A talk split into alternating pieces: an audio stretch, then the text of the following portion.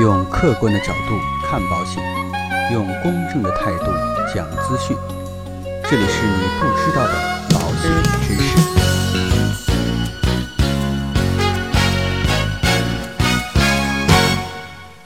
好，各位亲爱的朋友们，大家好。那针对于互联网保险，是现在很多消费者关心的一个话题。那今天呢，我们的节目也第三次提到了互联网保险。当然呢，前面跟大家讲到了有关于互联网保险的利和弊。那今天呢，就给大家讲一些啊奇葩的互联网保险。而这些奇葩的互联网保险背后啊，其实隐藏着很深的一些陷阱。所以，请大家一定要去关注。那原来可能大家听过雾霾险、中秋赏月险、世界杯遗憾险啊，人在囧途险。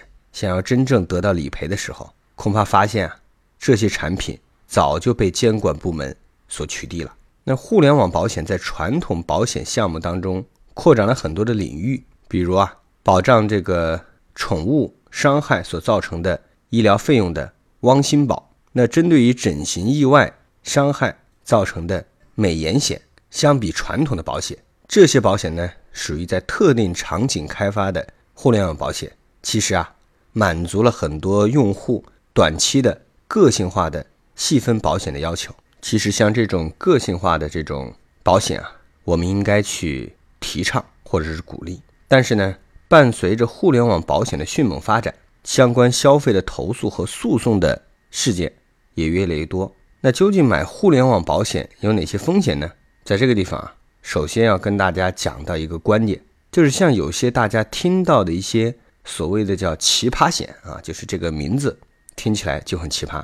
比如刚才说的雾霾险，像这样的保险，想要获得理赔几乎不可能。那么财经网站曾经发布过一款股票跌停险，那这里边它有规定，有 A 股账户，并且啊年龄。满十八周岁的人士就可以购买单只股票，最低投保的金额为一百元。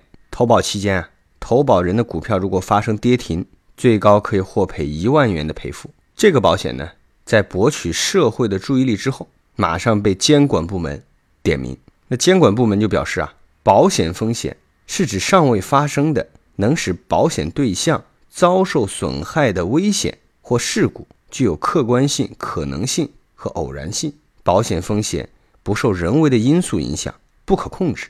而股票跌停是可以受到人为影响的。那保险的核心功能是保障，而跌停险类似于对赌的游戏。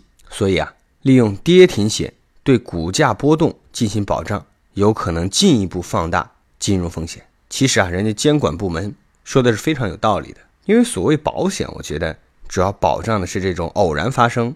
这种低概率事件，并且发生之后啊，对于这个投保人或者对于被保险人，他的损害比较大的这种低概率事件，应该要投保。而这种所谓的股票跌停险，这明显的有悖于这个原则，就更有点像类似于购买彩票这种赌博的这种行为。而且近年来，互联网保险当中奇葩险频出，比如说雾霾险、中秋赏月险，就是这个中秋。如果说看不到月亮，那我就要对你进行赔付。还有包括什么世界杯遗憾险啊、人在囧途险呐、BOSS 莫怪险呐、春晚收视率险呐、吃货险呐。不过啊，这些标新立异的险种大多都在推出不久之后啊，被有关的监管部门叫停，并且啊，这里需要注意的是啊，推出这些奇葩险种的互联网公司，或许压根儿就没有想过理赔，他们只是啊。借这样的噱头去炒作一把，更有甚者，有的把奇葩险甚至做到了涉嫌网络赌博的这样的一个程度。而在网上真正下单购买了这些奇葩险的消费者，要写真正索赔的时候，恐怕发现这些产品已经被监管部门取缔了，所以想索赔的时候就根本就找不到人了。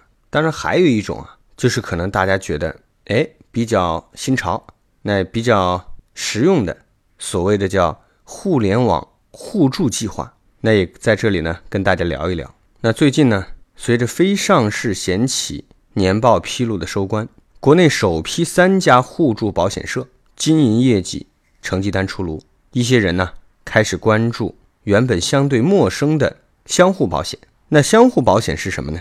相互保险啊，就是指具有同质风险保障需求的单位或个人，通过签订合同成为会员，并缴纳保费，形成相互基金，由该基金对合同约定的事故造成的损失承担赔偿责任，或者当被保险人死亡、伤残、疾病或者达到合同约定的年龄、期限等条件的时候，给付保险金责任的保险活动。那国内啊，目前只有三家相互。保险企业在这里也跟大家来讲一讲是哪三家啊？叫众惠相互，众是众人的众，惠呢是实惠的惠，众惠相助，惠友建功，惠呢是惠人集团的惠，友是朋友的友，建呢建设的建，工是工人的工啊。信美相互，信任的信，美丽的美，只有这三家相互保险，而不少网友啊却有这样的经历。那朋友圈随手转发网络众筹献爱心，却被爱心奖励链接啊误导加入了某个网络互助平台。媒体曝光的网络互助平台啊，以三元的低门槛、三十万的互助金诱导会员加入。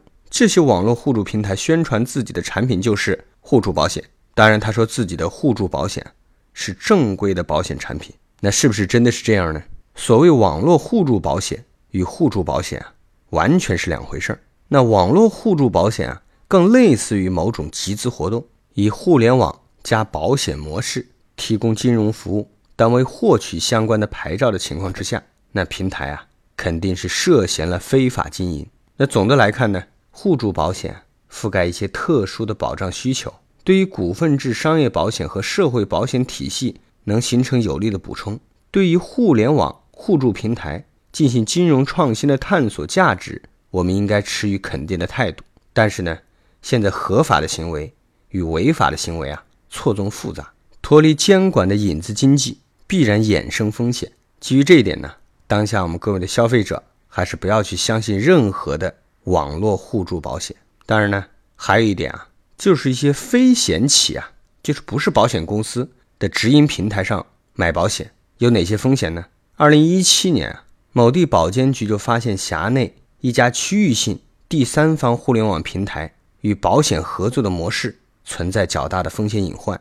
这个平台的业务范围主要是为车险，主要与保险企业基层分支机构开展业务合作。合作保险机构在这个平台开设网上营业厅，平台呢将投保人填写的投保信息推送给保险机构，并将各机构报价返给投保人。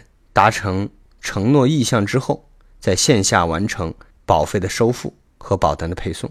那监管部门就发现这个非险企啊直营平台暴露出了主要有几个风险点。第一个，保险机构存在内控管理的失效风险。由于平台越过保险机构总公司，直接与基层的分支机构开展业务，保险机构内部的业务体系不能真实反映渠道的来源。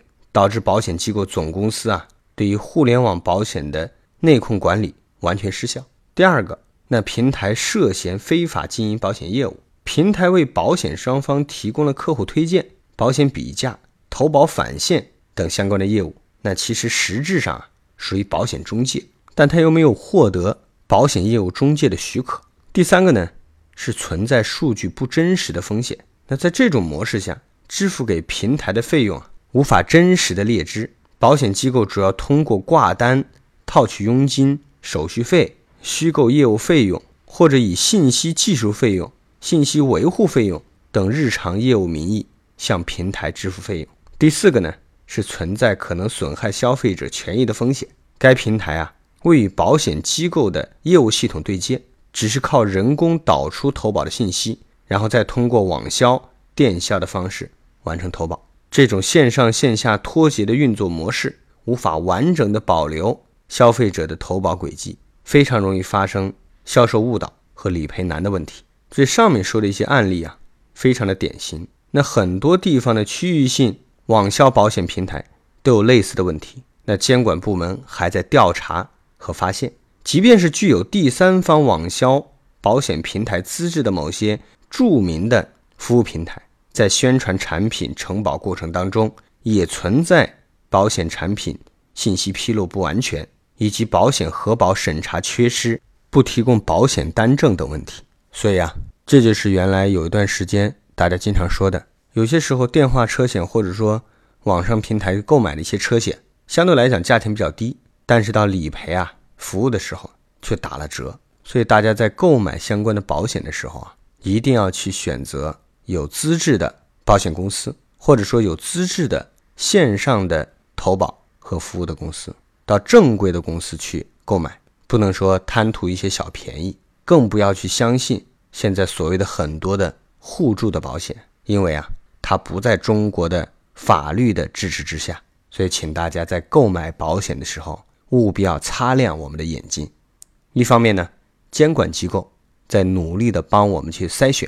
另外一方面，我们作为消费者也要去学习更多有关于这方面的一些知识。